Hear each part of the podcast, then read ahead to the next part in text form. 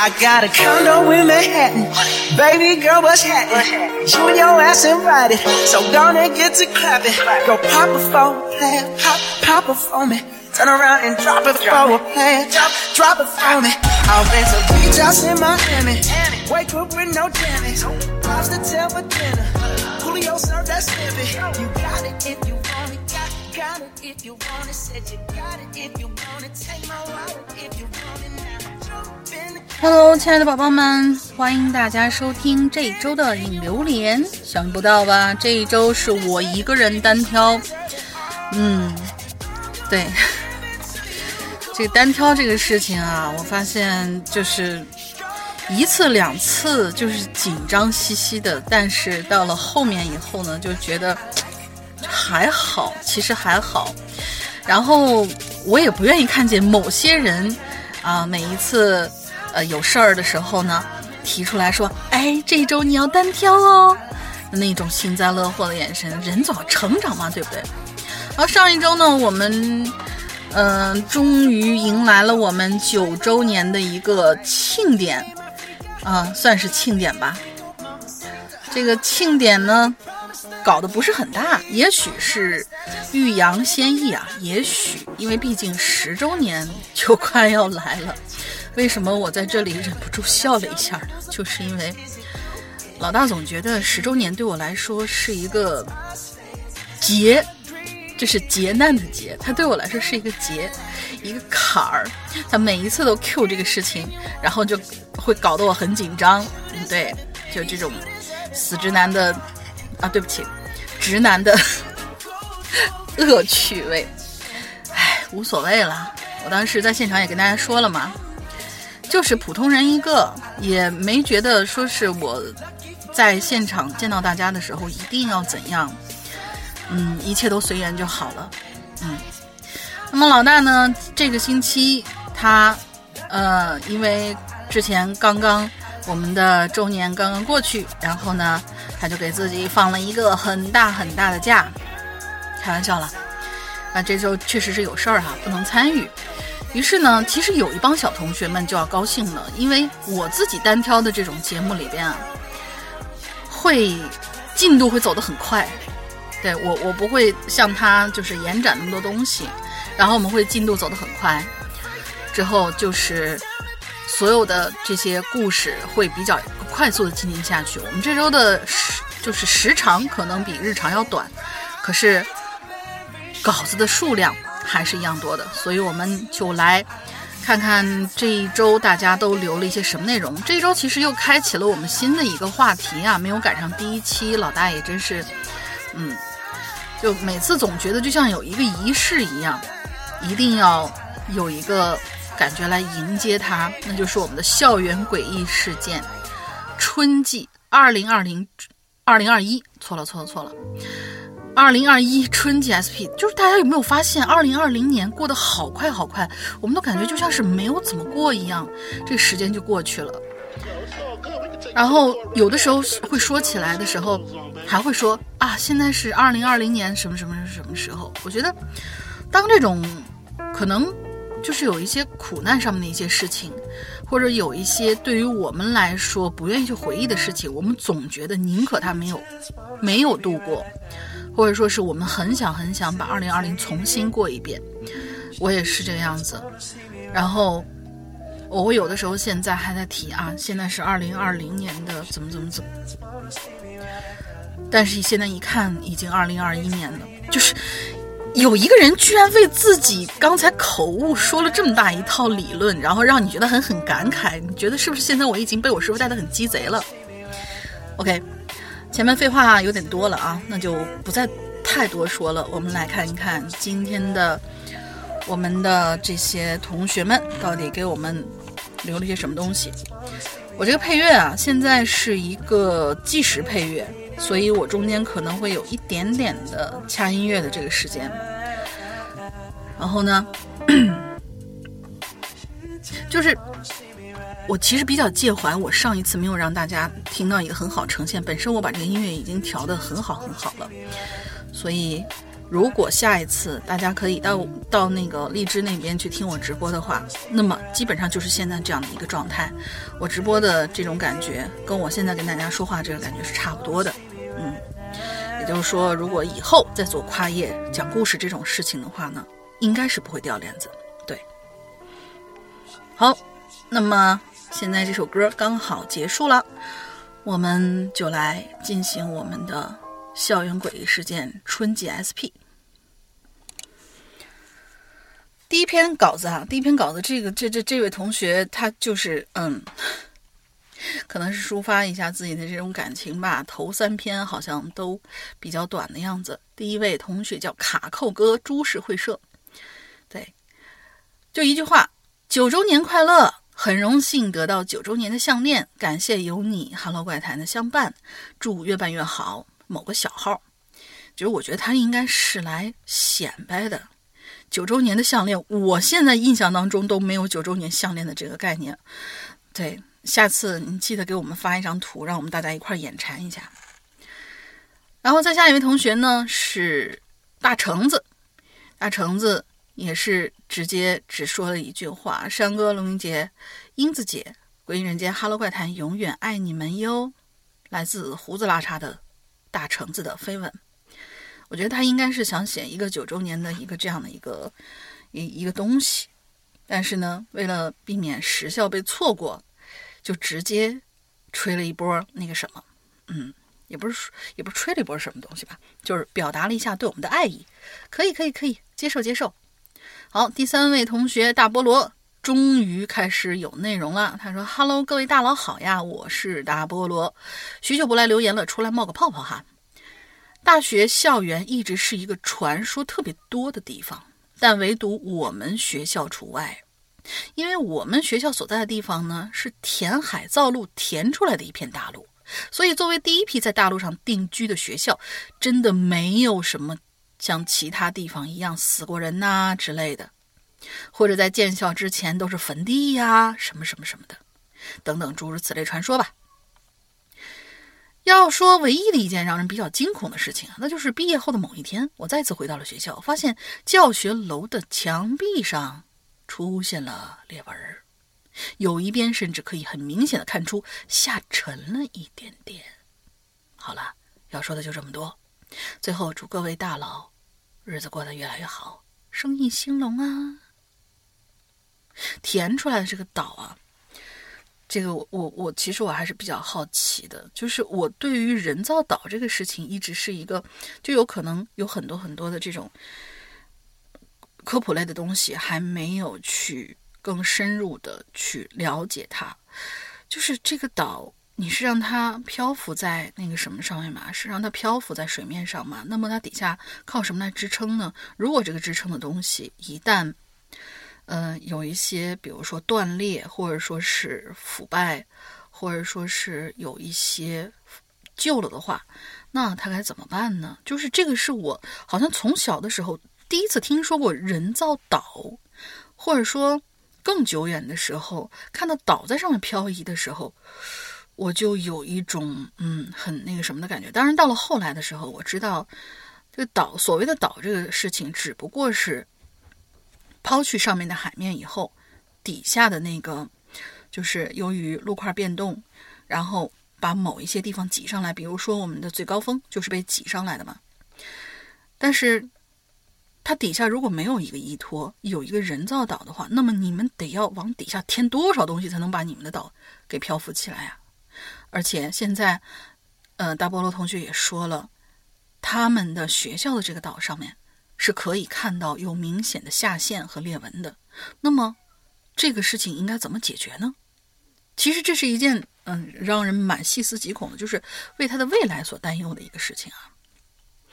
我好像听见我们家猫在外面叫了，嗯，不用理它，不用理它，不用理它。嗯，哎，每次录音的时候都比较对，都都都都会比较吵，关起来也没用。好，下一位同学。黄药师同学，归影二老，你们好。为什么是二老？就不开心了。这就是你想，我们鬼影人间才九岁嘛，对吧？哦，不是，哈喽怪谈才九岁嘛。这就嗯，好，我又来了。说到校园恐怖，我呢只说两个关键词：时间差和图书馆。故事是我以前大学教艺术设计的孙老师给我讲的，怎么回事呢？咱把时间啊拉回到一九九一年，当时在石某庄，这为什么要写石某庄铁叉学院？就石家庄铁路学院不能念是吧？还是铁道学院？不知道啊。不能念是吧？哦，那好，那就是石叉庄铁叉学，就感觉孙老师是一个教技术类工种的一个一一位，就是当时当时还在那儿上学的少年。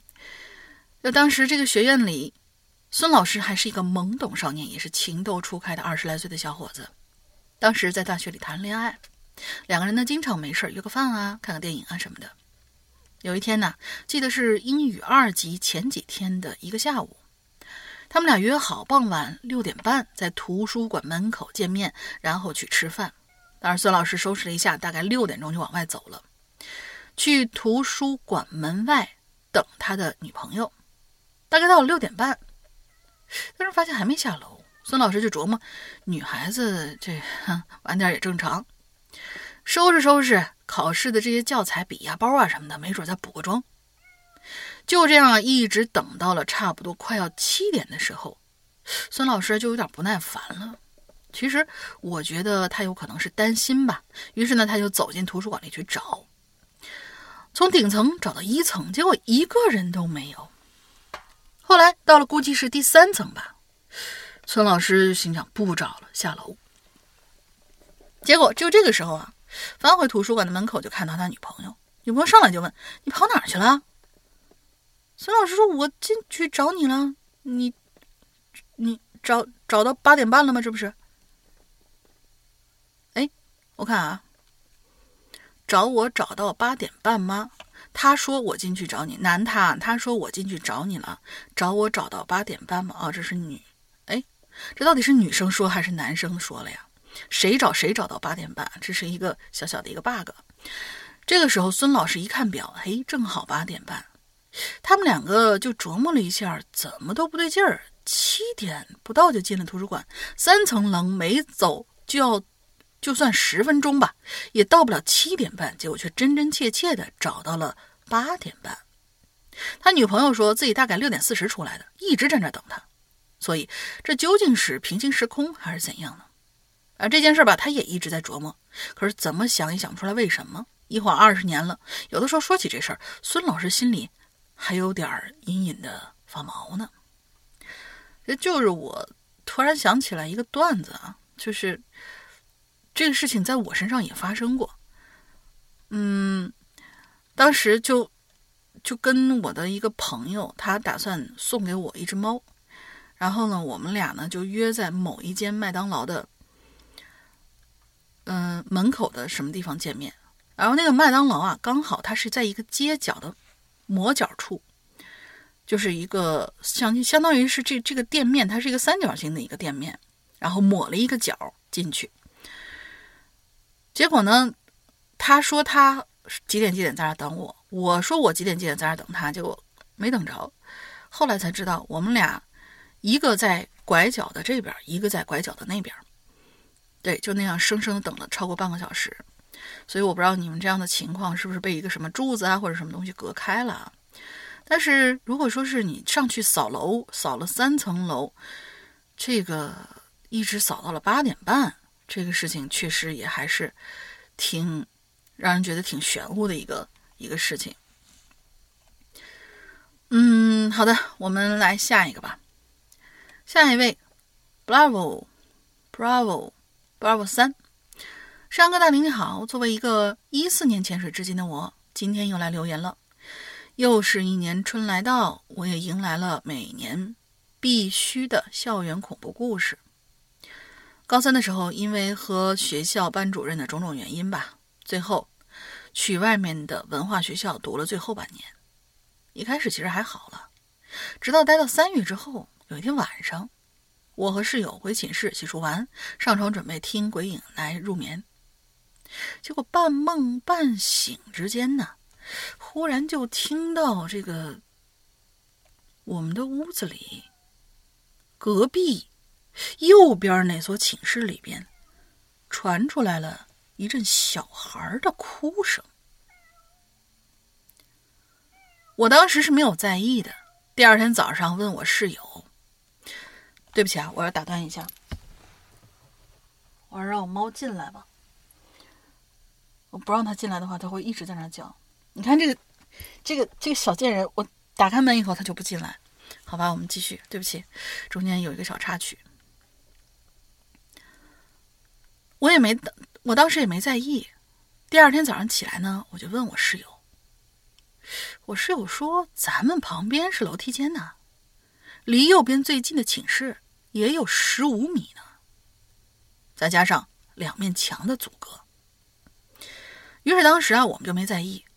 过了大概有一周，晚上我们几个在教室玩游戏，玩到凌晨两点半的时候，我和我室友往寝室回去的路上，这一回，我们俩呀就都听到了有小孩哭的声音了。于是。傻大胆那精神呢，突然就上来了。T.S. 其实我是一个挺怕黑、怕好朋友那种男孩子，但是我室友就硬拉我去。我们两个走到寝室的门口，确认里头确实有小孩的哭声，然后冲过去一脚就把这门给踹开了。但是踹开之后，却发现里头是什么都没有的，声音也戛然而止了。于是呢，我们就都没在意。但是过了大概有一个星期，晚上我们几个在教室玩游戏，玩到凌晨两点半。我和我室友往寝室回的路上，这回我们两个就都听见有小孩哭的声音了。于是乎，傻大胆的精神突然就上来了。但其实我是一个挺怕黑、怕好朋友的那个男孩子，是我室友啊硬把我拽过去的。我们俩走到那个寝室门口，确认里头确实有小孩的哭声，然后一鼓作气，一脚就把那门给踹开了。但是呢，里面却是什么都没有，声音也戛然而止了。之后就这样不了了之了。只是以后每回听到那个声音，我都会把耳机的声音调的很大很大。最后的事情真相是我们散伙饭的时候。一个在那儿待了一年多的同学告诉我们的，他们说他们刚来的时候啊，有一对小情侣，有的时候呢会趁寝室老师不注意的时候呢，在寝室里面做一些羞羞的事情。最后，也就是在那个，也就是在那个寝室，女生吃了打胎药。故事结束了。其实我从来不认为早恋是什么坏事儿，因为我也是一个嗯正常的，有的时候一个。那个啥的小男孩，当然有些底线，有些事情还是少做为妙吧。故事到这儿结束啦，祝《Hello 怪谈》越办越好，山哥越来越帅，大玲越来越嗯。那其实我之前好像有听到过，是黄磊吧说过的一个言论，说是早恋这种事情，早恋这个词出现本身就是一个很很奇葩的一个事情。你想想看，也是。就是人的这个荷尔蒙的水平啊，就我大概是这么理解的，就是人的荷尔蒙的水平，它是有一个，有有一个，至少是有一个叫什么，有一个高峰期，然后有一个逐渐逐渐趋于平缓的，就是人，人是人体或者说是人类这种东西，它不会像是猫啊或者怎么样的，每年都有一个发情期，那么在他们。情窦初开的时候，我觉得是做一个比较正确的、良好的引导，这样反而还会比较那个什么呀。当然，我们不推荐说是在这个期间有一些过激，就是过过分的一些行为，比如说像这位同学说他们之前上课的这对小情侣啊什么的。但是我觉得，嗯，谈恋爱这种事情不要分早。或者不早，你想想看，其实这就是一个悖论。我小时候就很想不通这个事情，就说我们在上学的时候，初中禁止早恋，高中禁止早恋，大学好像也要偷偷摸摸，然后大学一毕业，好像家人就要马上就要告诉你啊，赶紧给我结婚，然后就开始逼婚了。哪儿来的那个什么？哪儿来的这样的自信啊？就是你以为是水龙头吗？想拧开手拧开，想不拧开的时候就把它锁死，然后拧开的时候你还要让它出水，哪儿来的这种自信？我请问，就是反正是我从小一直想不通这个事情啊。嗯，我觉得，嗯，早恋这种事情还是需要一个正确的引导，才能得到一个比较好的结果。然后过分的事情呢，不要去碰，不是尽量，是千万不要去碰。嗯。好，下位同学叫做月野，这这字念什么？九月野九桃。山哥、龙英姐，你们好，我是关注《Hello 怪谈》多年的鬼友啦，就叫我小小倩吧。来自福建，我关注的时候还叫《鬼影人间》呢。还记得第一次听节目的时候是《寻人启事》，那个时候我念初二。今年六月马上就。这这个音乐太讨厌了。今年六月呢，马上就要大学毕业了，潜水了多年，偶尔投稿呢，好像也没被念到啊。今天看到这个话题，觉得可以自己稍微的、稍微的发挥一下，然后我就讲我的一个故事吧。先自我介绍一下，我本人呢不是啥特殊体质，但是有一点就是，如果我身体比较差或者特别疲惫的时候，就容易遇到一些奇怪的事儿。这事情呢，发生在一九年，当时是九月份，刚开学没多久。我身体很不适应，然后我身体很不舒适，然后去医院查了，是肋间神经炎，同时有一些心律不齐。事情就发生在这个时候，那天我正在午休呢。我在这天之前已经连续上了十几天的课了，都是满课的那种，所以吃完午饭倒头就睡了。事情发生在当天中午。我当时听到有人在敲寝室门，我很确定我真的是听见了，因为声音震天响，把我都吵醒了。醒过来，醒过来之后，我瞅了眼手机，是下午一点半。我有个室友呢，没有午休的习惯，所以我理所应当的认为他会去开门，然而并没有。那个敲门声还在持续，持续了好长一段时间，我依旧没有听到有人起身去开门的动静。就当我准备再次入睡的时候，我突然又听到了门缓缓的就开了。这个开门的声音呢，是从外面进来的。哦，这个开门的声音是从外面开进来的。我很确定，因为此前没有任何我室友起身或者走路或者拖鞋踢踏的声音。开门声响起，就是很重的脚步从外面进来，而且是光着脚踩地的那种。刚进门就开始跑，沉重的光脚跑步声咚咚咚咚直响，然后这声音就径直停在了我的床位跟前。这里插一句啊，我们学校所有的宿舍床位都是上床下桌的这一种，爬梯子到床上，然后六人间住。紧接着，我就听到了有爬上梯子的声音，然后就是一把拉开了床帘的动静。我吓坏了，我刚要睁眼，然后就发现自己动不了了，真是又怕又惊恐，一直努力动手动脚。后来不知道过了多久，我终于能动了，腾的我就坐起来了，马上爬下床，就发现我那个不午休的室友啊，在自己座位上玩手机。我就问他刚刚是不是有人敲门啊？他说没有啊。我这室友很老实，不会说谎的那种。后来我又问了其他室友，他们当时在睡觉，也没有听见。也就是说，除我之外，寝室里其他女孩都没有遇到奇怪的事情。但是当天其他午休的女孩子都做了很可怕的梦。他这没有说梦的内容到底是什么，然后就转下一件事儿了。嗯，再说一件啊，不知道这两件事情之间有没有什么关联？就是在上述事情发生后的两三天，又发生了一件怪事儿。依然是在午休的时候，那天只有我一个人在午休，另外五个女孩子做自己的事情，看书的看书，玩手机的玩手机。我跟我一个最好的室友叫小 Z，他说：“嗯，让他过一。”我说：“让他过一个小时把我叫起来。”他答应了，然后我就放心去睡了。我的床位最里边靠，我的床位在最里边靠近阳台，小 Z 的床位在最外面，也就是门口。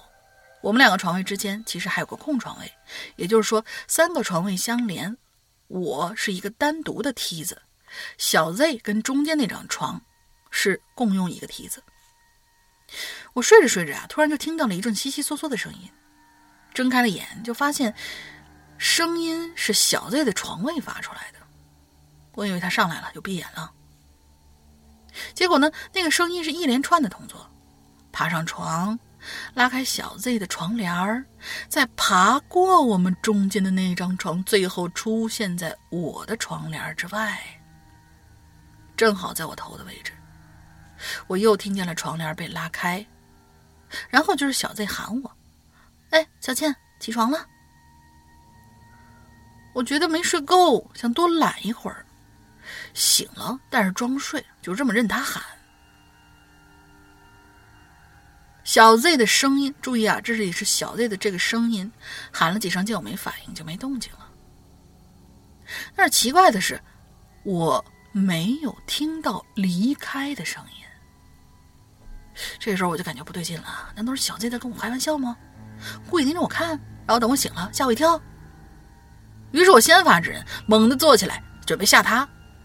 可是这个时候我却发现我的床帘是好好的，根本没有被拉开。小 Z 也不在我身边，我马上下了床，就看见小 Z 仍旧在自己座位上玩手机，看我起床还取笑我：“哟，这神了！你才睡了半个小时，居然舍得起。”我马上就问他：“你刚叫我了？”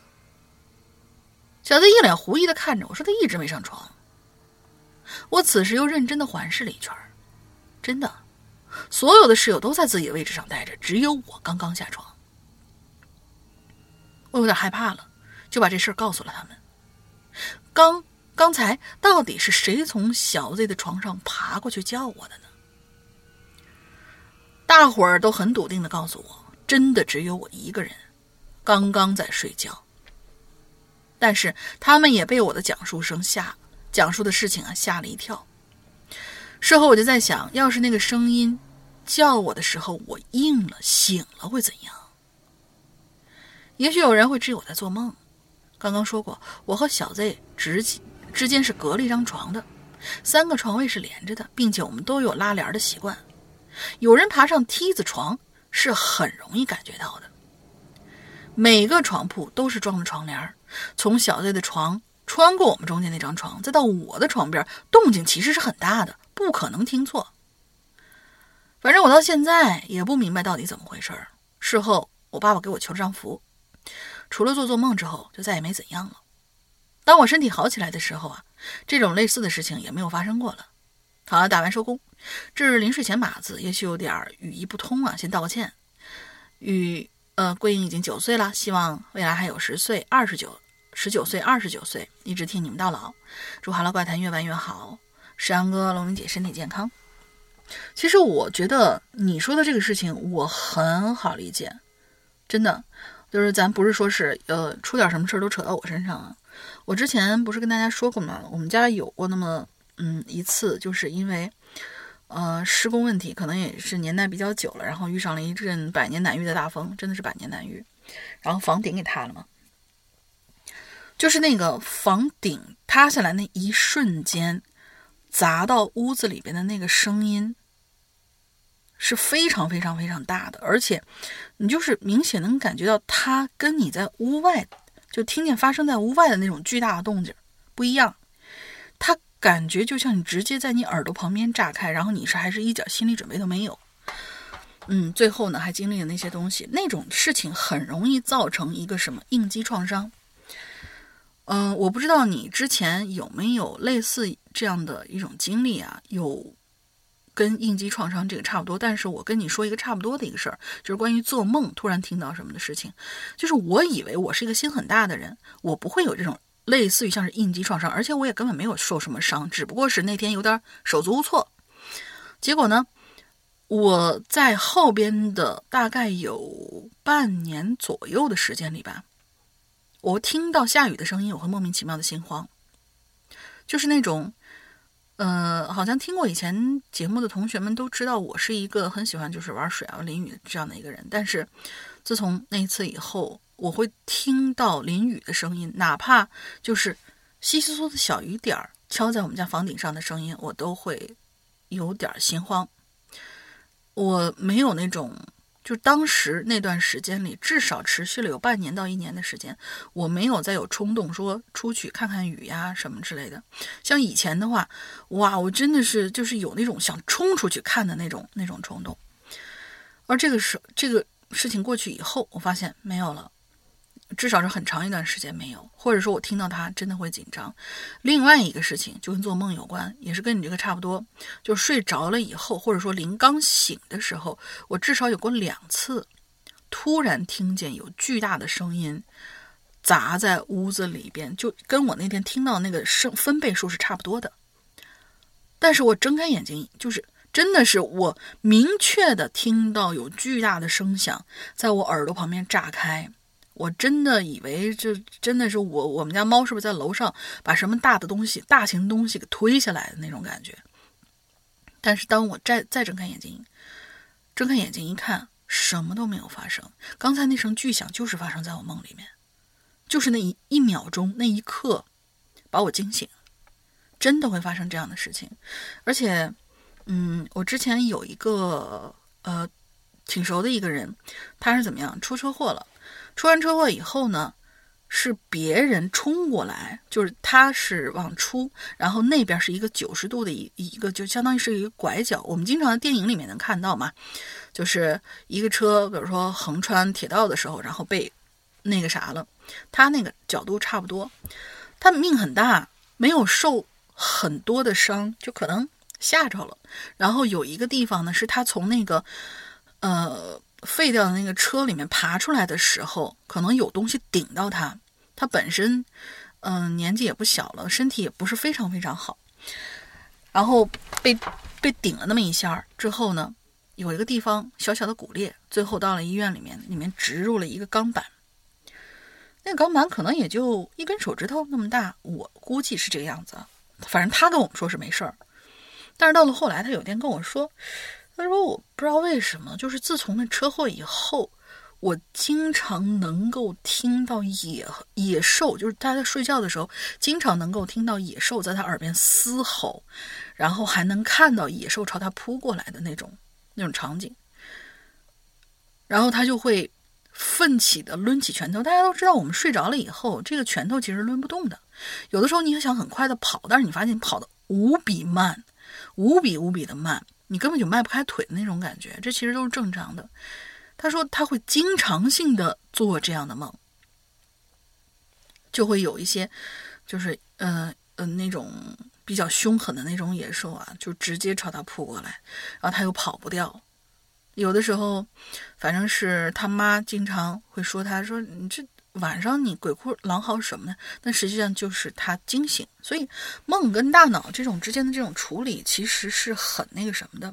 如果如果你这个梦啊有一个实质性的，我觉得你还是回想一下，这位同学，你可以回想一下，你是不是曾经有听到过，或者说是曾经有过类似于这样的情况，呃，被那个什么。嗯，比如说是被叫醒，或者被吓到，或者说听到什么什么声音，我们尽量走进你大爷，尽量。然后，在很小的时候有过类似的这样的经历，也许他会埋在你的潜意识里边。然后在什么时候，在一个契机之下，比如说相似的空间、相似的温度、相似的时间、类似的这种床的软硬程度。它有一天会爆发出来，这个也不一定。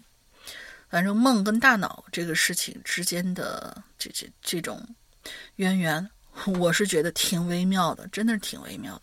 你明明没有经历过什么东西，却看到了什么东西，或者听到了什么东西。呃，确切说不能说看到，应该就是听到。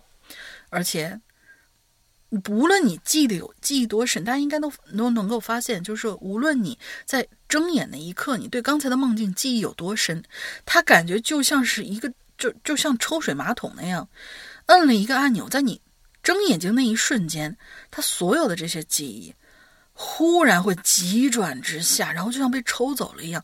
你想给别人讲你之前做的这个梦，你都讲不出来，会有这种感，至少我会有。嗯，反正我觉得你也不用太过的担心。当然，如果有一种情况，如果有一种情况，但是也难说，就是有一种情况，我想说什么呢？有实质性的物理性的接触。你比如说，你在听到这些东西的这一瞬间，然后。嗯，没有做出反应，但是后来你做出反应以后呢？比如说他把你的帘子给拉开了，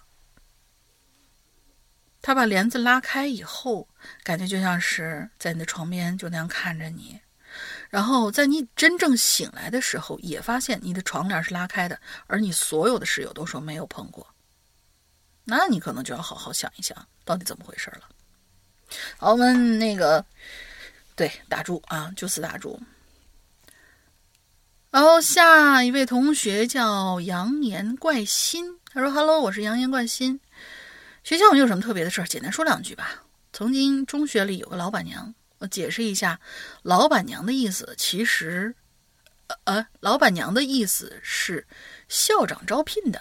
我我不明白，这校长是给自己招了个老板娘还是怎样？不知道，是校长招聘的，而我们建设的学校。”是我们当地的大队书记，嗯，所以让我们喊他老板或者董事长哦。记得是在二零一零年的时候，有一次半夜十二点了，我那老板娘啊拿了个铁锹在挖土，好多企业同学都看到，都以为鬼上身了，挺害怕的。隔天全校开大会，校长就说了这个事儿，说大伙儿啊都要相信科学。然后有一天，我们听老师们讲说，我们这老板娘三十多岁了，没有孩子，不知道从哪儿听到一个偏方，只要在半夜三点起来挖土，就会得到神明的庇佑。也不知道是真是假，反正这事儿过去好多年。主要这次我想讲的是，不知道大家有没有背过，呃，有没有背过保护自己命里的鬼魂？嗯，没有。我自己的经历不复杂。哎，等等，刚才那个事情就那样结束了是吗？啊，好吧，勉强是，对，勉强是结束了，就是一个迷迷信的一个行为吧，应该是。嗯，我们来讲他的第二件事情，就是背过保护自己命里的鬼魂。他说我自己的经历并不复杂，在五岁那年，我妈咪因为要去地里面给棉花打药，我在田间拿铲子玩，因为一个不小心把脚丫子给砍伤了。我呢，就一直是拿土去止血的。我妈妈知道我在那调皮，就说：“嗯自己走。”我那时候就哭啊，但是真的自己走回去，并没有缝针。现在脚上还有疤呢。我不恨我妈，都是觉得我那时候是活该，小时候活该调皮捣蛋嘛。那到我十五岁的时候去庙会赶集，本来有个车子已经失控要撞到我，却没想到一瞬间被莫名其妙的拉开了。我当时以为自己福大命大，却在十六岁那年，我妈告诉我，我身上啊其实背着一个人，是个女的。前世我对她是有恩的，所以这辈子她都要保护我。时光荏苒，转眼我长大了，从来没有感觉到她存在。那就在二零二零年，我做了一个梦，那个守护我的鬼女人，让我不要偷走她。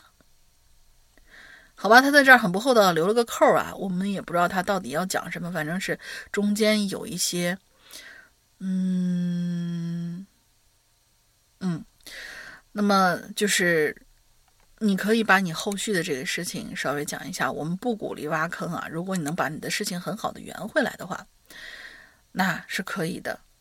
所以不是这字数有限，他后面说了个字数有限，下次继续。其实我们是接受。回复的，你可以看一下其他的楼层，其他楼层里面有些同学呢，一层留不够，但其实是可以在回复的时候，不停的把这个楼继续的盖下去，直到盖完啊。当然也不是不停啊，你得控制总字数，总字数的话是一千八，就是这几层加起来是一千八。嗯，好，期待你写你之后遇到了什么事情。呃，我觉得这个女人。它代表了灵魂界的一个，就是给我们一个比较好的一个幻想吧，就是在关键的时候可以保护你的安全。但是你到底是做了什么的事情，让他有这种说不要偷走它，是一个什么样的一个契机呢？不知道。嗯，我们等着你写后续。好，下一位同学是波浪线同学，山哥大林你好，我是波浪线。啊，我这次要讲的经历呢，是我一直毕业前的一段时间的心病。原本投稿是镜子的，但是貌似我投稿被拦了，不知道为什么。嗯，是吗？嗯，想想发生在大学校园期间，就换个留言吧，把这个经历收录到校园诡异事件。说起来，其实那不是镜子，应该是有毛玻璃的一扇门。大四那年，我自己在学校外面租房子住，租了个单间儿，一室一卫。我有个同寝室的室友和他女朋友住在我楼下，平时偶尔会串串门。我房里的厕所是一个带着毛玻璃的门。毛玻璃起到一个防偷窥的作用，但是毛玻璃在光源充足的那一面有物体贴着毛玻璃的时候啊，还是可以，呃，清晰的看到贴在毛玻璃上的是什么东西的。那天要洗澡，想着一天没动了，要不洗澡前动换动换。于是打开电脑，开始放郑多燕。冬天呢比较冷，跳了有一个小时的时间吧。我去厕所开浴霸，开热水。想着等下洗澡的时候能够洗暖和一点，因为房间比较小，我的床是贴着墙放的，所以能够进出房间和厕所的只有我床尾的一条过道。我跳完操之后啊，我就顶着满头大汗，迈着大步往厕所的方向就过去了。因为头发很久没剪，有汗水就顺着刘海呢流到了眼睛里面，有的有点辣，我就顺势揉了一下。打算打开厕所门的时候，这时候我正好睁开了眼，就发现里头有个阴影啊，贴在猫玻璃上面。你就刚才说有阴影，就猫突然扫了一下我的脚，啊，吓我一跳。嗯，发现厕所里边有一个阴影贴在毛玻璃上。其实之前也有这种情况，好几次是我眼花，开了浴霸的时候，把放在水龙头上的花洒看成奇形怪状的阴影。但是这一次的形状有点不太一样。等我揉好眼睛，再定睛一看，我发现那是一张贴在毛玻璃上的张大嘴的人脸。我妈呀一声，打开大门就飞奔下楼，往我室友的房间跑去。那声音大的，整栋楼大概都听到了。我室友就问：“咋了？”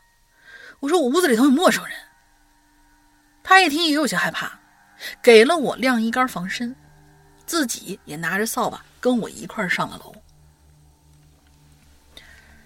因为下楼比较匆忙，所以我的房间门并没有关上。我们俩在门口稍微停顿了一下，为安全起见，我说：“我把我。”我说：“我把晾衣杆啊撑在门框正中，防止里面人突然冲出来。”当室友用扫把把门一点点揭开的时候，他冲我点了一下头，然后就开始把门缓缓的打开。突然，他猛吸一口气，直接就把门开到了底。我赶紧往里看，却发现我的房间里头空无一人，但是浴霸已经被。关掉了，那毛玻璃也是关着的。哦，那毛玻璃门也是关着的。我说过，我刚出来的时候很急，厕所里是亮着灯的。室友说这大门都打开了，那那个厕所也管不了那么多了。于是他一一沉气，把厕所的门也推开。我们俩人一看，里头空无一人。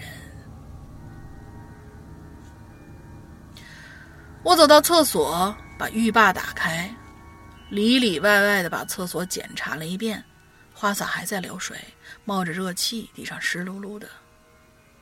检查门上那块毛玻璃的时候，我又妈呀一声叫了出来，因为那块毛玻璃上有一个脸的影子，大家可以参考把面膜贴在某个平面上再拿下来的印记。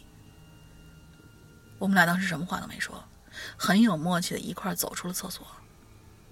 我室友让我把房间的窗户打开，接着就喊我到门口，哆哆嗦嗦给我递了根烟，俩人就那么发着抖站在我门口把烟抽完。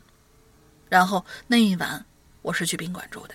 转天我就跟房东说我提前毕业，然后就搬走了，押金都没敢要。然后不久我室友也搬了。哎，这件事儿啊，我一直都不敢深究，因为真的好害怕，惹不起。我想，我总能躲得起吧。所以这件事儿我一直没想明白，那张脸到底咋回事儿？还有我的浴霸是怎么关掉的？这次以后，我再也没有透过毛玻璃看到过东西。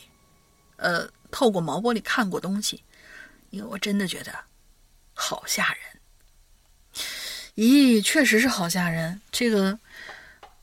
这就像我刚才说的那种，如果说是你只是在梦里边闭着眼睛听到你有一些什么什么动静啊、声音呐之类的东西影响到你，那在光怪陆离，其实你真的都很有可能是做的一场梦。但是如果有真的是物理性的一些变化的话，比如说你的桌子移位置了，你桌上的东西怎么怎么着了，就像这位同学他在。看到整个这场事情的事件的之后，还看到了有清晰的印记，而且灯被关掉了。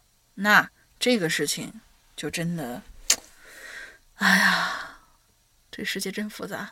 天哪，嗯，好吧，不错不错，还是蛮吓人的啊。好，下一位同学，嗯，我们的黄子墨同学。这一期话题，我有话要说。传说在一个咩黑的夜晚，这湘潭方言就是很黑的意思，叫咩黑啊，好好可爱啊。咩黑的夜晚，一个小妹纸出门小姐，在厕所门口看到了一个白色半透明的人形浮在半空，与他擦肩而过，从此就留下了一个传说。你等等，你这个半透明的。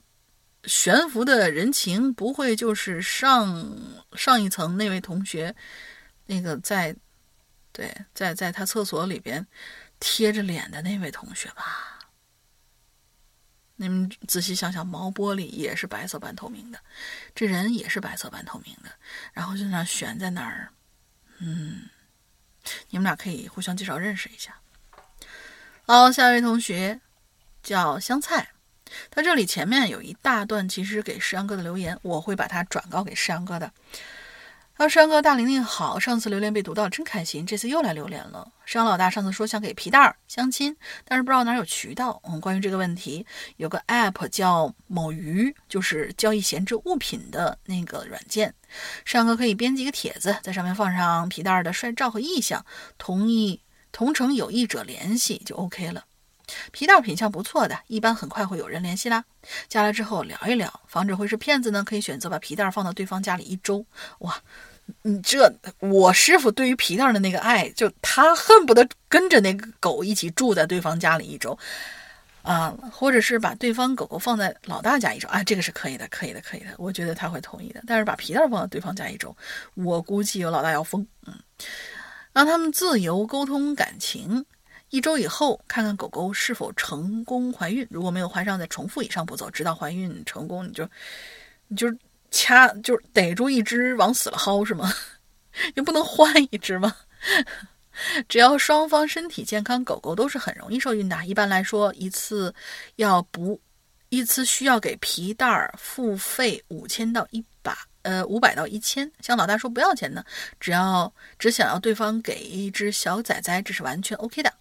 好的，我们会把这一条有效的信息去，呃，转给老大。其实我觉得咸鱼这个地方吧，哦，对不起，某鱼这个地方吧，嗯，就是我在上面只买上买猫砂，它呢可能就是属于那种源头厂家，然后会比就是同同样用习惯了的一种猫砂。会比店铺里的猫砂便宜大概十十几到二十几，真的有这么大的差价。因为这个猫砂本身不算很便宜，但是结果，嗯，只有猫砂这一条，我认同啊，这个某鱼上面的交易是 OK 的，其他，呃，上过一次当，但是其实就还好，所以某鱼就就还行吧。我们就去问一问老大，愿没通过这个渠道去走。当然，你不能在某鱼上面去买一些数码产品啊。像我这种经常去扫数码产品的这种人，建议大家还是到某东或者说是某猫旗舰店啊，什么地方去看一看。回归正题，今天的榴莲呢是校园诡异事件。我还真有一件在我高中时候发生的诡异的事儿。那是在高三的晚自习的时候，我和班上几个同学课间溜去没人的教学楼梯楼梯口偷摸抽烟，边抽边轮流往下看，生怕有巡查老师啊。当然没抽几口，我呢忽然就看到有一个穿红色衣服的长发女生在慢慢的爬着楼梯。我赶紧就推推旁边同学说：“，有人来了。”同学甲就伸头往下看了看，说了一句：“靠，这教学楼晚上都没人上晚自习，谁会来这儿啊？”哎，不对，还真有人上来了。同学乙也伸头往下看了一阵子，说了：“这女生怎么走路一点声都没有啊？”大伙儿面面相觑。对呀，没人的教学楼这么安静，呼吸都有声音。这女孩上楼没动静儿我们再一看，发现这个女孩已经从一楼走到三楼了，而我们当时就在五楼。我先反应过来，丢了烟头我就往出跑啊。他们看见我跑，然后也就跟着我进，也就跟着我一块跑。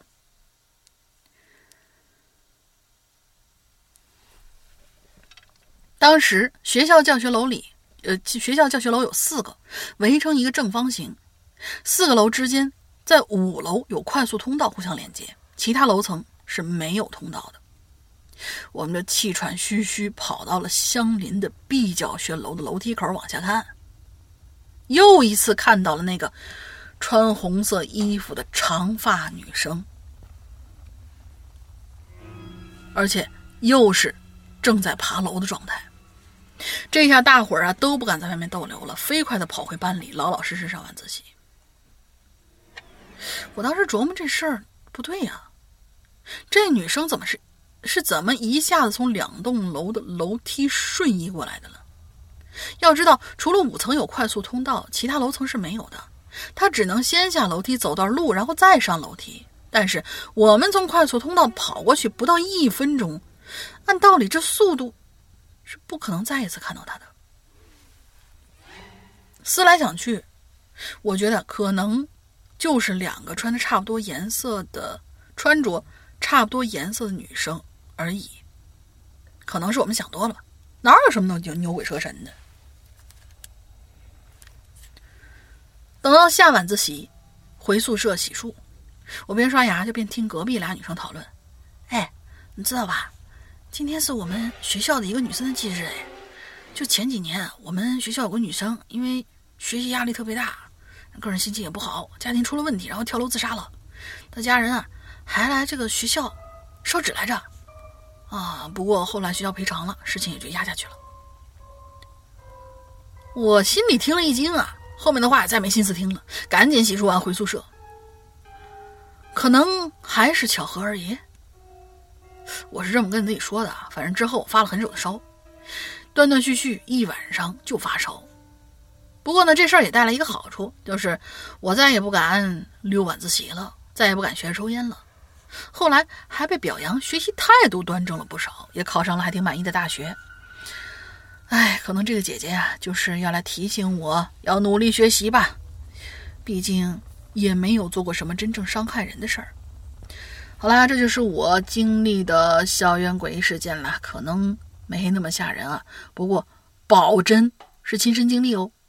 最后呼吁大家充会员，趁这波周年，我又续费了一年会员，真是太太太太太赞了！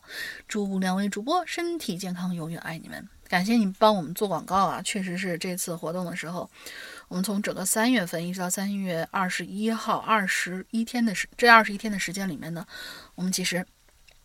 都在搞一个折扣的一个活动，还是特别的划算的。然后我觉得，就是这个你就不要考虑这个穿红衣服的女生一分钟之内能从一个楼瞬移到哪个楼，她就算下一秒钟、一秒钟之内出现在你面前也是有可能的。嗯，所以呢，事实证明她出现是一个很正向的一一件事儿，就是让你呃学习态度端正了不少，还考上了挺满意的大学。啊，所以有的时候这些鬼鬼吧，我们不需要就觉得他哇，就见到就怎么怎么样。也许人家就是都知道你们怕我们鬼，然后呢，嗯，有的时候吓唬吓唬你们也就罢了，是吧？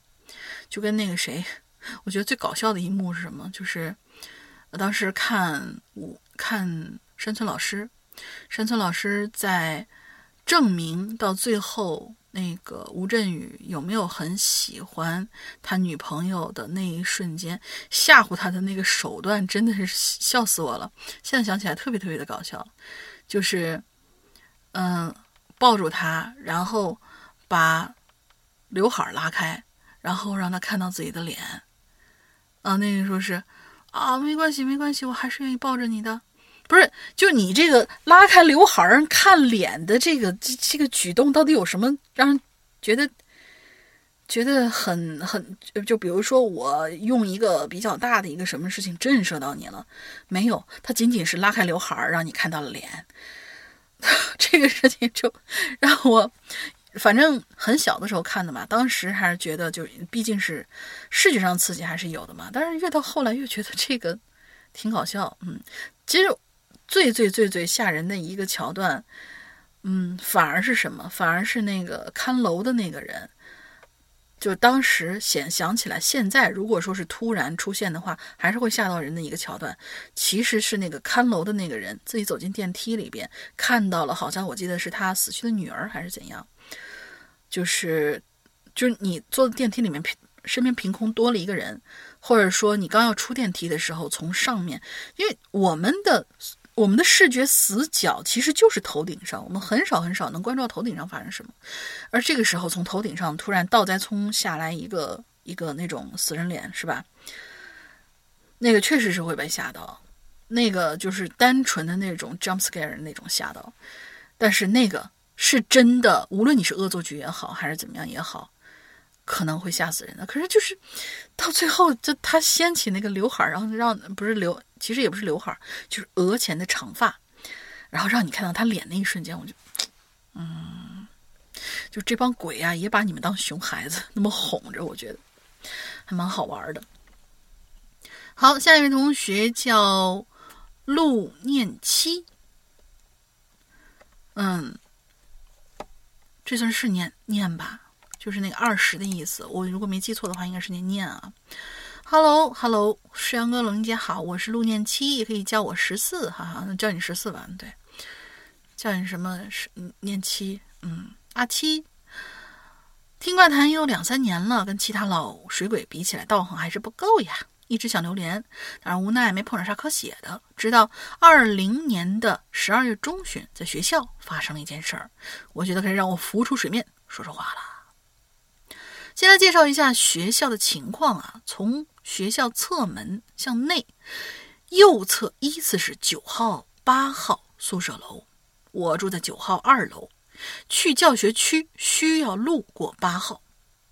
某一天早上，我想像往常，我像往常一样五点起床，洗漱完之后，在宿舍里确认一下当天的 to do list，然后就准备。六点钟再出去去教室，大概在五点五十分左右，突然听到了外面传来了一阵很吵闹的声音，但是声音很远，我想应该是八号楼那边传过来的吧，就没有上心。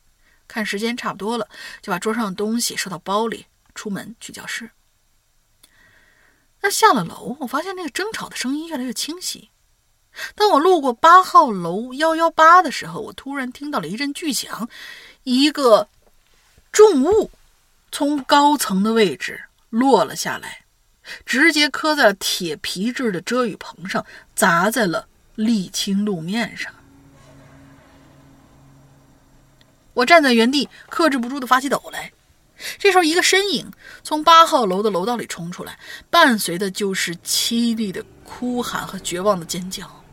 当我反应过来的时候，那里已经围满了陪读的家长。我晃晃悠悠的继续向前走，尽管一再告诫自己不要去看、不要去看、不要去看，但是还是不由自主地把头向右转过去。地上是一个男孩，一大滩的血。在他脑后流了出来，一个女人趴在他身上，撕心裂肺的痛哭着。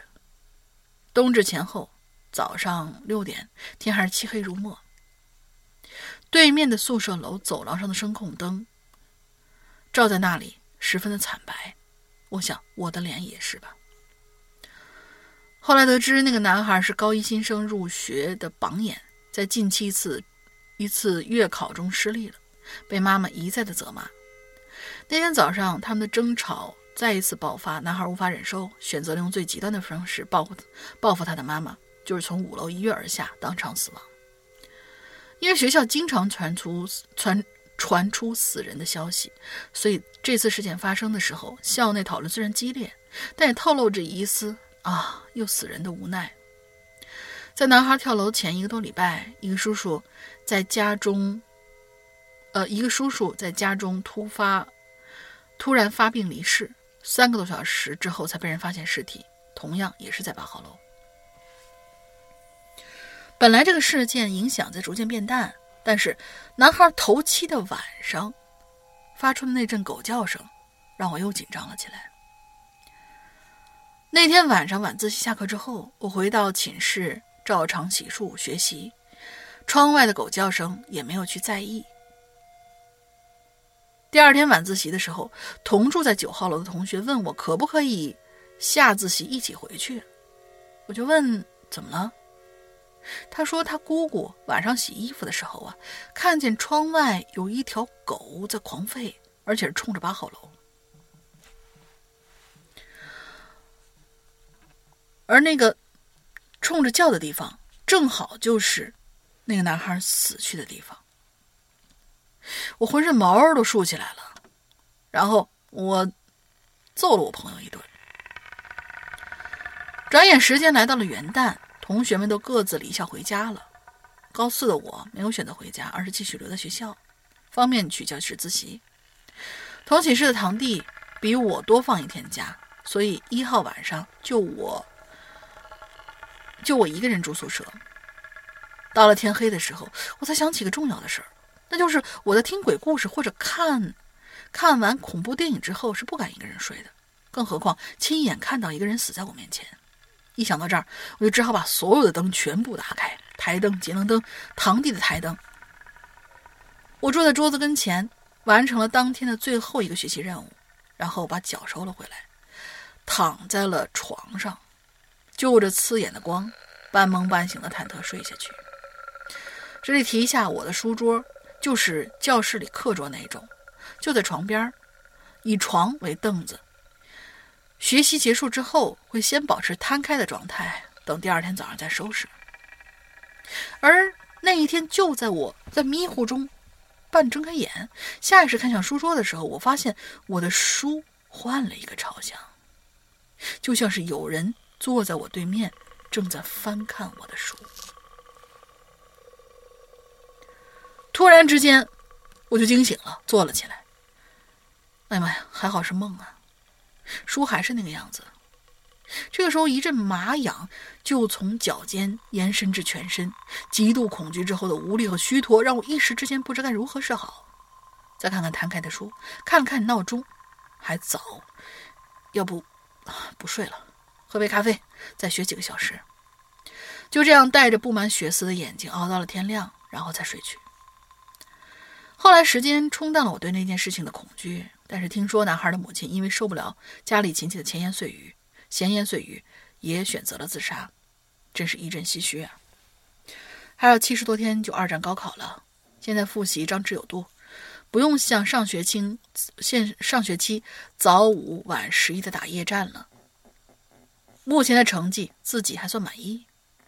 只要能够保持现在的状态，大概在九月份就能成为山哥的校友了吧？我啊可喜欢中传了。去到中传之后，赶紧找个男朋友，大概再遇到类似的事情就不会害怕了。你错了，同学，男生有的时候胆子比女生还小，这是真的。你看看咱们楼上的几位，在门口抽烟的是吧？嗯，那今天就到这儿啦。第一次吃榴莲有点激动，如果表达有什么不对的地方，还请上个轻点骂，哈哈哈。祝 Hello 怪谈能十年十年又十年。祝 Hello 呃祝山哥万事顺心。祝龙英姐早日脱单啊，这个就不用了。始终自信美丽，这个可以。嗯，拜拜。就是我觉得言语伤害这种事情啊，真的是之前有其实有听到过一个，呃，是某一个明星吧。的一个言论，他说就是负面新闻其实有很多，但是到了后来，自己给自己定了一个定了一个规矩，就是嗯，棍棒可以伤害我，但是言语不能。但是有没有想过，其实最早的时候，在什么影后蝴蝶，她在呃是呃不是。不是蝴蝶，是阮玲玉，在去世的时候呢，就是选择自杀的时候呢，就留下了一句话：“人言可畏。”真的是，人说话这个就是跟刀子一样，它其实有的时候比棍棒更那个什么。就比如说最简单的，你到你到学校的班里边去，如果说是你有一些什么什么的一些行为，或者说这个事情根本就是子虚乌有的。但是班里面大家都在讨论的时候，那么班主任是会往是会往心上去的，不是说你真的，然后跟同学们动手啊或者打架，他就会往心里面去。甚至说，甚至说有些东西没有的，也可能被说成是有。说的人多了，真的是连自己都会相信。所以说。不要觉得言语无所谓。我们现在的就是网络上那些啊五键盘的那些人，还不都是这个样子吗？他们说的就是一句话，但是带给正主的这种嗯伤害就是无穷无尽的。所以说，无论是那位沟通的，就是沟通不顺畅的男孩的男孩和他的妈妈，还是妈妈和自己家的亲戚，有效的沟通真的是一个很重要很重要的一件一件事情。而且，其实也暴露了我们中国式的这种家长对于小孩子的一些一些，就是嗯过度的一些要求吧。我个人认为是一些过度的一些要求，比如说你只可以考的很好很好很好，如果说。你考的可能差了一分，或者差了几分。当然，有些人有那个心理，我要差的多了，我可能心里面我就不惦记了。但是我就恨那个差一分两分的那种。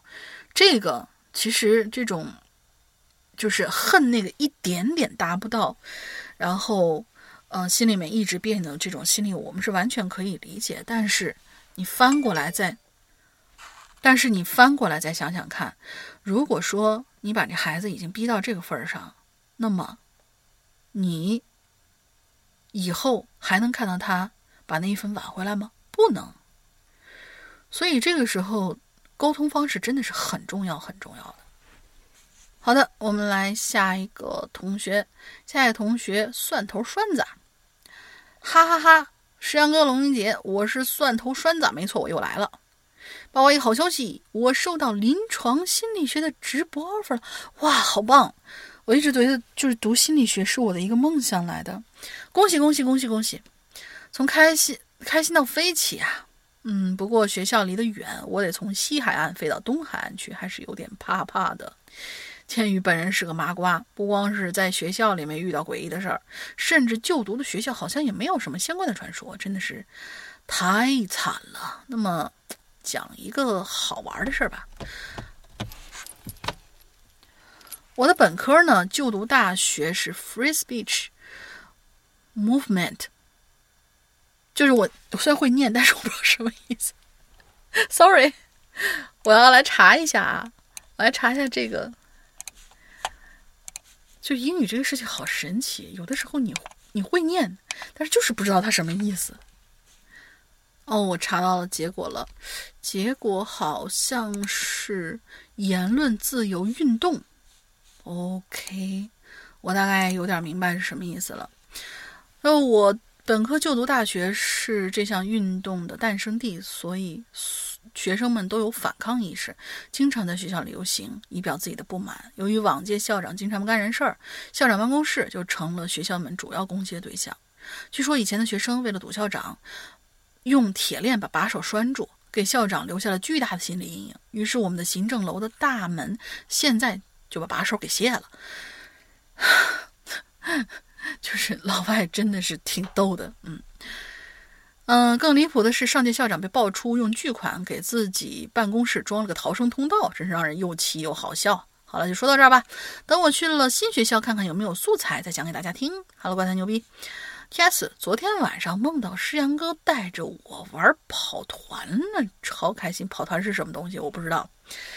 那就是你们这些游戏青年们经常面对的一些东西。唉，像我这种就对只玩，哎，我只玩什么东西来着？我都不知道我只玩什么东西。以前还玩消消乐，好像现在消消乐也不玩了。就是我我不太喜欢，就除非我真的是自己去。找这样东西，但是我不会让一个游戏，嗯，就就就比如说耗费大量的，我还得去动脑子，因为我觉得游戏就是休息的，就是玩游戏，我是休息的，我不会嗨到那种啊，你你怎么这个样子啊？往那边，往那边，你个菜瓜，嗯，对对对，所以我不玩王者，我怕进去有被骂死，嗯。嗯，在下一位同学余罪，杨哥、林姐，你们好，我来报道啦。好久没有写留言，因为工作最近比较忙，请见谅。哎，工作第一嘛。那么言归正传，今天我来讲一个事儿啊，发生在二零一六年的时候，我辖区接到电话说某村发生塌方，有人被困在地下了。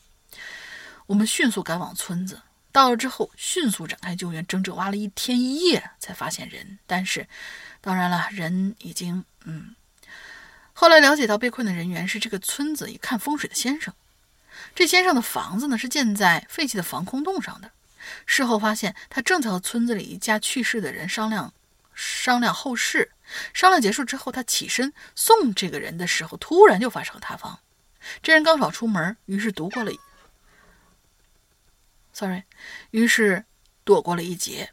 听村里人说啊，这个先生过年时候会自那会儿。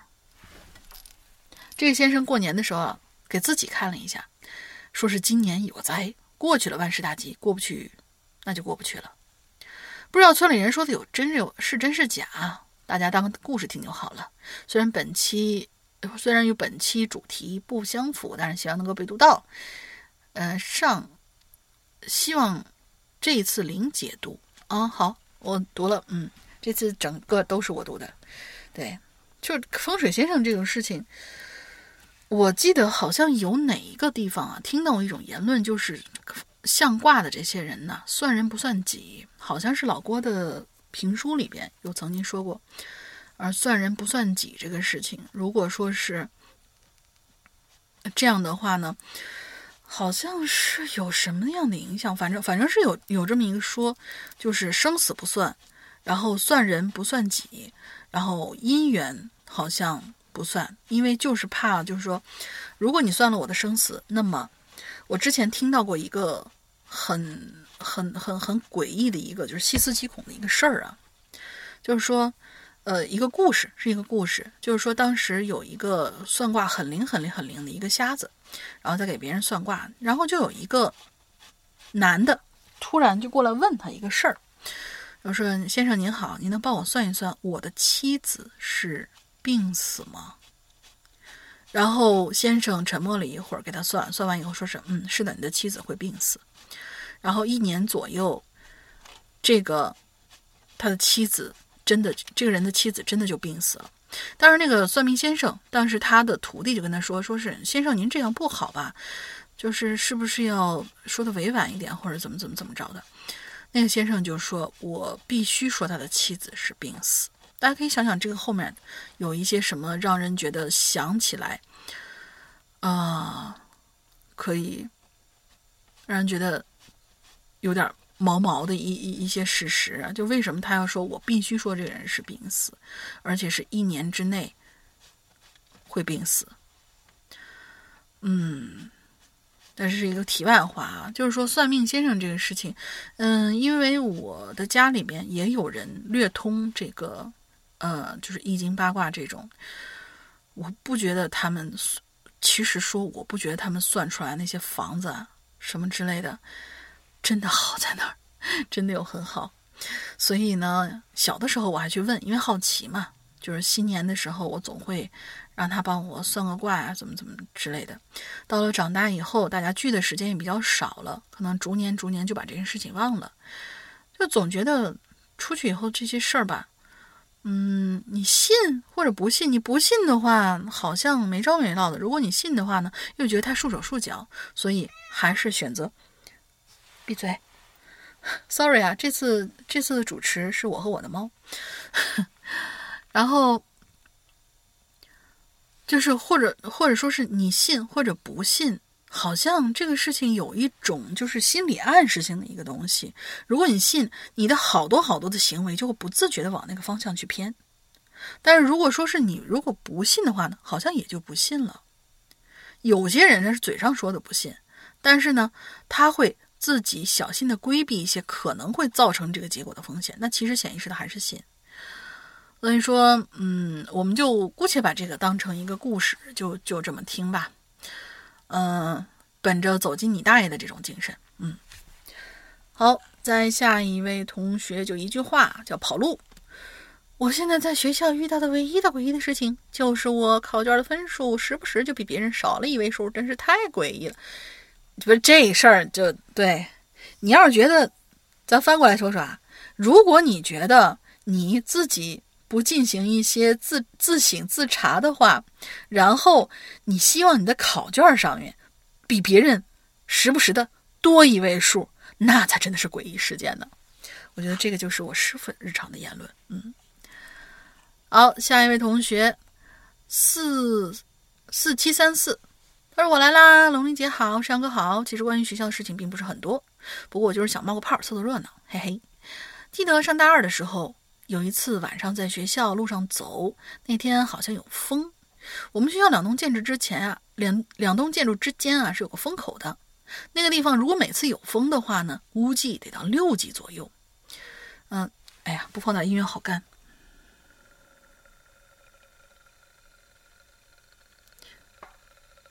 是每次我打打开这个恐怖的配乐，这恐怖的配乐它是整个一条，所以就整个一条放出来的话呢，有的时候会跟情节对不上。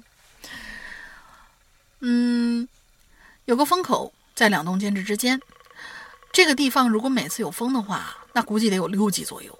嗯，但重点不是这个，好像是那天晚上吧，有人在路，有人在我在路上走的时候呢，很正经的叫了一声我的名字。而且关键是啥呢？叫的是我的小名儿。在我的印象当中啊，我只有自家人才知道我小名儿啊。然后我就回过头看，就发现根本没人，周围依旧。当时我就给我爷爷打电话，我爷爷说：“嗯，哎，反正没多久啊，外公就去世了，而且还是我生日那天。外公走得很平静。”当时我也没有哭，只是今年回家过年，还会想起，还会想起外公在我小的时候，每次都会买很多鞭炮给我和爷爷啊、弟弟玩。不是你这样的说法，你是给爷爷打了个电话，然后知道外公没了，这个我能理解。但是给我外公和给我和爷爷弟弟玩，这感觉就像是你、你爷爷和你弟弟是同一辈儿人。所以你你你你这里要表达的是爷爷吗？还是你的比如说什么叔叔伯伯舅舅啊之类的？我不知道啊。嗯，他也从来不说我们和打我们。每次外婆做了鸡肉吃，外公都是吃，外公都是吃那些我们不爱吃的。清明节马上就要到了，希望大家有时间有空一定要去看看自己的亲人。嗯，就这些，珍惜身边的人吧。嗯，对，珍惜身边的人这个事情确实，所以我打算五月份的时候呢，请个假回趟家。当然这只是一个想法，我不知道到底能不能实施。可是因为我已经两年没有回到家了，我真的不希望现在就是长得越来越大的时候，就越来越不希望错过父母的每分每秒，这个是真事儿。尤其是今年看了某个电影之后啊，我就觉得啊，就是待在爸妈的身边太重要，太重要了。好，最后一位，最后一位，我们的 Promise。Hello Hello，山哥、龙姐，你们好呀！我是小兔子软糖，我又来留言了。你看这期校园事件，我就想到了我男朋友以前上学的时候发生过的一件事儿。故事是他讲给我的。其实我一度怀疑这故事到底是不是真的呀？但是我男朋友好像是个不会编故事的人，嗯，也不是想要吓唬我的样子，所以我把事情细细的问了一下，现在转述给大家。故事呢是这个样子的：我的男朋友。以下面就简称为老张吧。他是个牙医，当时是石家庄的一个医院，在里面学习。他刚入校就听过这样的一件事儿啊，说有个师哥失恋了，在街上学业落后了，一个想不通，就在宿舍上吊了。但是呢，当时大家都不知道是哪个宿舍，也就没有那么在意。就是有一件让大家都觉得匪夷所思的事儿吧，就是他们宿舍啊，不能带女孩子进去，只要带女孩子进去，他们宿舍必停电，有的时候还会电灯泡炸裂，所以他们再也不敢带女生回宿舍。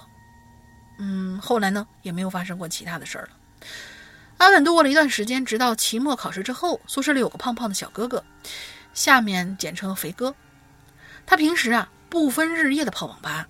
也不怎么去上课，最后导致了期末成绩很不理想，女朋友也跟人跑了。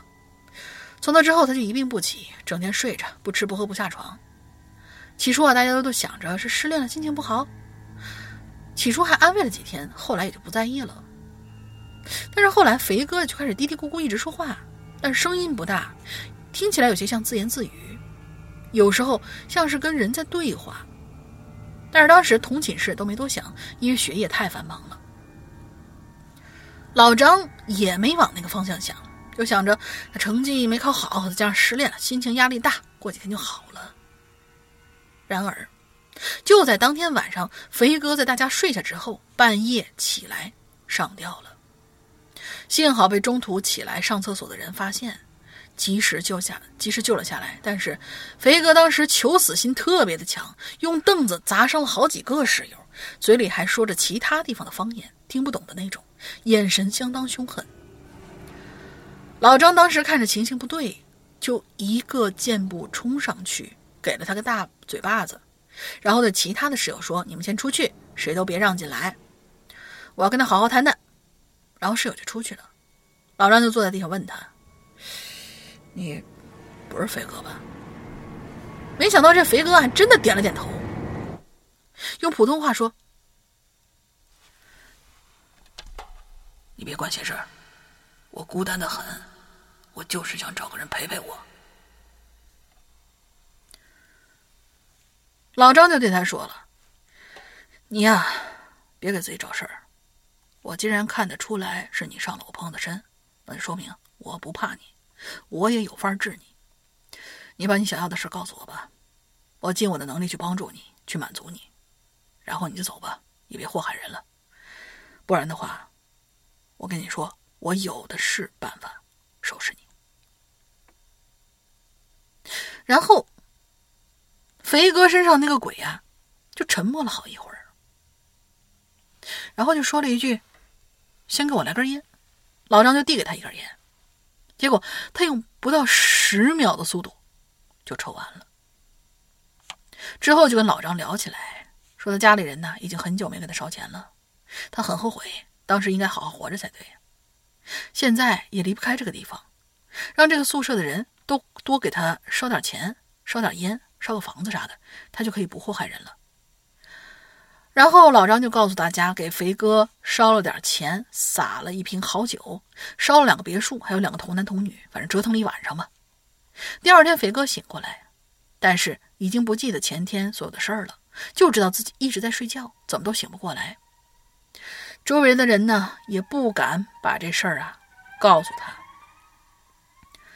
但是后来，肥哥的身体就变得相当不好，隔三差五就生病。然后呢，也没发生过其他事儿了，安然无恙的度过了整个学期。因为故事也是我听来的，讲的不是特别好，请山哥和山山哥和龙玲姐多多担待。小兔子黑夏，不会不会，我觉得你讲的特别特别好，真的真的真的特别好。嗯，而且这个事情我觉得其实是可以想得通的，就是我我当时记得，你也觉得是可以想通是吧？是吧？你看我跟他说话，他又不理我，这个臭猫。然后，嗯，我记得我在什么，反正是不止，你这搭腔搭的都，你不是一个好捧哏，你知道吗？搭腔搭都不是不在点儿上。嗯，我我记得我在很多很多的场合，好像不止一次的就听到过，就是，嗯，当然我们经常在恐怖片里面看见怪不怪了，就说如果有那些有那些未完成的心愿啊，或者怎么样的，会被困在当地，一直不停的轮换。前两天我看了一个电影，那个电影叫叫叫叫叫叫《杏林学院》。对叫杏林医院还是叫杏林学院？我我忘记了。我们就把它设置成我们的进进去密码。就是这个电影到底叫杏林，杏林就是以前那个就是呃红杏的杏，杏林学院一般用杏林来指代那个什么嘛？不是用它来指代呃就学医的那些人，像梨园就是指代唱戏的人，杏林呢就是指代学医的人，就是。大家刚听我说了啊，进去密码我刚才已经说了，不再重复。OK，就是正确的名字，你把它敲进来就可以了。因为我现在想不起来它是学院还是医院。嗯，在那个里面好像就有一个呃，大概一个情节，就是如果你想见到你老就是往生的死去的老公的话，就他那个剧情里边，想要见到死去的人的话呢，一定要回到这个。医院本身，他死掉那个手术台上，然后进行一些什么什么法术，嗯，最后才能见到。但是，当这个剧情进行到一个境界的时候，你就会发现不太对。这个里面的这些人为什么怨气可以这么大，而且是莫名其妙、无差别的，一定要把这些人干掉，就一定要把这些人干掉。到了后来才发现，呃，我不知道，我不知道大家有没有看啊？反正猫说他没看。嗯，我不知道大家有没有看到最后的结局，其实就是这里面呢所有的这些人，他们实际上就是在重复他们当时事发的时候一切一切的事情。实际上，这个想去追回自己老公魂魄的那个女人呢，早就在她老公死在这手术台上那那个时间不久之后，就在这个医院上吊自杀了。而周围的那些人其实也是死在这儿了，已经。就他们只是在演一个他们当时在这个学校里面走不出去或者怎么怎么样的一个过程，仅此而已。但是从头上你来看，感觉就像是一个正常的，说是想要找一个先生，呃，进这个学校里，呃，进这个医院里面来，然后，呃，去帮他们把往生者叫回来，想跟他们说一些话，或者是倾吐一下自己的各种各样的哀思啊，或者是怎么怎么样。所以就是，就就就这个情节吧。你说有，你说真的吗？好像有很多地方让你觉得还挺那个什么的。但是如果你说你没有的话，那为什么大家都这样编呢？而且，尤其是像你这位不会撒谎的男朋友啊，跟你说出来了一系列这样的话，我们还是觉得这事情的真实度，我是相信的。就很奇怪，有的时候。像我们之前，像刚才那些有一些话题，发现没有？我有一个这样的习惯，就是 有一些，呃，刚才像是那个做梦的时候，嗯，扯到的那些，听到的一些什么什么声音啊，我就尽量去帮你去把去往那个什么上面靠。尽量帮你去往那个走进大爷上面去靠，但是遇到这种事情的话，就是我是一个很割裂的人，你不能说我这个人完全完全的是相信未知事物的，或者说是一个不相信的一个绝对的理性的，然后尊重科学的这样的一个人，我两边都不占。然后我我很同意以前我们那个就是之前推荐推荐过大家的那个那个电台那个主播就是于哥，不知道大家还记不记得？我很同意他的一个说话方式。我既不是有神论者，也不是无神论者，我是不可知论者。就是说，当我们不可知道一件事情的时候，所有的事情都是值得我们去敬畏的，值得我们去探究的。嗯，大概就是这样子。好了，我的猫好像已经不行了啊，就是对它，它开始在我这儿到处乱踩，我们就加快进入我们的尾声，我们大概收个尾。然后就可以，大家就可以解放啦，我也可以解放啦。好的，那么以上就是我们校园诡异事件二零二零年，呃，呸，又说错了，头错一次，尾错一次，看了我真的是很对二零二零年真的是耿耿于怀。二零二一年春季 SP 的第一期，然后就差不多了。刚在快到结尾的时候呢，我在我这个嘚啵嘚啵嘚啵的这一串话里边，实际上已经把我们的进群密码留了出来，四个字。对你们如果没听清楚的话，可以把最后一点倒回来重听。嗯，我不想做那么多广告了，一是我们每次做广告的时候，其实都把那个，就毕竟我们的活动刚刚搞完一轮儿。然后大家对我们其实都是有一些比较那个什么的了解的，而且是我们每期后面都做广告。说实话，我自己值班的时候，我不想像老大，对，其实我也劝过他，他每次都是忍不住。大家有有没有听过最近的几期的时候有发现，他在有一段时间里面，他后面这段说的特别特别短，但是后来慢慢慢慢又变长。其实我可以了解啊，就是毕竟是自己的事业。然后会那个什么一点，可是我觉得他每一次这样辛苦的话呢，有些同学就会跳过了。所以呢，我在这儿啊，开个这样的先例，只要我在值班的时候，你们啊想听如何加入我们的会员这样的一系列的稀里哗啦的这些内容的话，你们就去听其他往期的结尾，是吧？我的猫也同意，然后。去听其他往期几期的结尾，山羊哥会把那些要求说的相当相当相当细致，包括怎么加我们的那个号，加我们的客服号，包括怎么去下载我们的 APP，都说的非常非常清楚。我呢，就每次都给大家痛快的进入主题，然后痛快的结束主题，让大家主要听故事。对，不知道大家有没有很喜欢我的这样的这个处理方式啊？我自己觉得。OK，嗯，好的，那么我们今天的内容就是这样啦，好不好？就是这样了。然后为我的猫中间给大家就添乱，是吧？他现在又想出去，这这就是个小贱人，我跟你说。好的，也不多说了，祝大家这周快乐开心吧，拜拜。